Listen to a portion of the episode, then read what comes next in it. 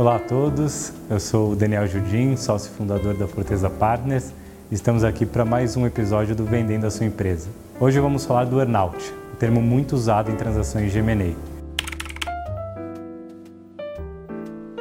O earnout nada mais é do que uma promessa, um compromisso de pagamento futuro, onde o comprador de uma empresa se compromete com o vendedor de uma empresa.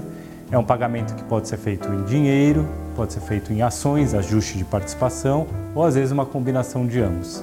Esse desempenho futuro pode acontecer de várias formas. Ele pode ser um desempenho baseado em métricas financeiras, métricas operacionais, por exemplo, faturamento da empresa no futuro, o EBITDA da empresa no futuro, às vezes a quantidade de clientes, volume de vendas.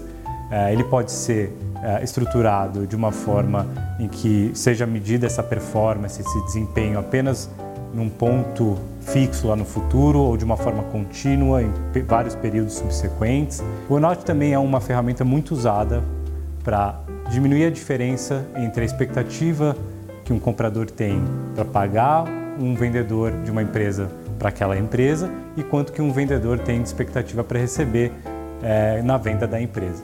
Aqui na Forteza a gente sempre encara o earnout de forma bem séria é, e com bastante cuidado ah, porque geralmente o earnout ele acontece quando o vendedor já vendeu a empresa, já não é mais sócio da empresa, ou seja, ele não tem mais os mesmos poderes que ele tem quando ele era sócio, ele será um executivo ou um prestador de serviço, e o comprador passa a ser o novo dono da empresa.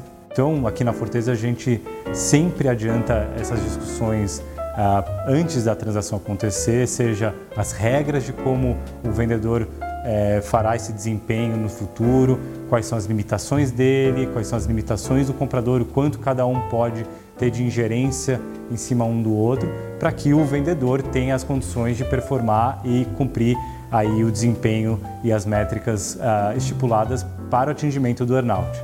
Então é necessário ter uma boa discussão previamente com o comprador é, de como vai ser essas regras.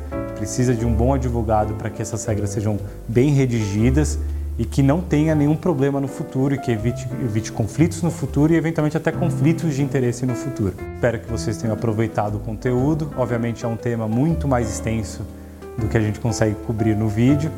Continue acompanhando a gente aqui nas nossas plataformas, nas redes sociais. Tem muito conteúdo interessante por vir. Eu sou Daniel Judim. Um grande abraço e nos vemos nas próximas.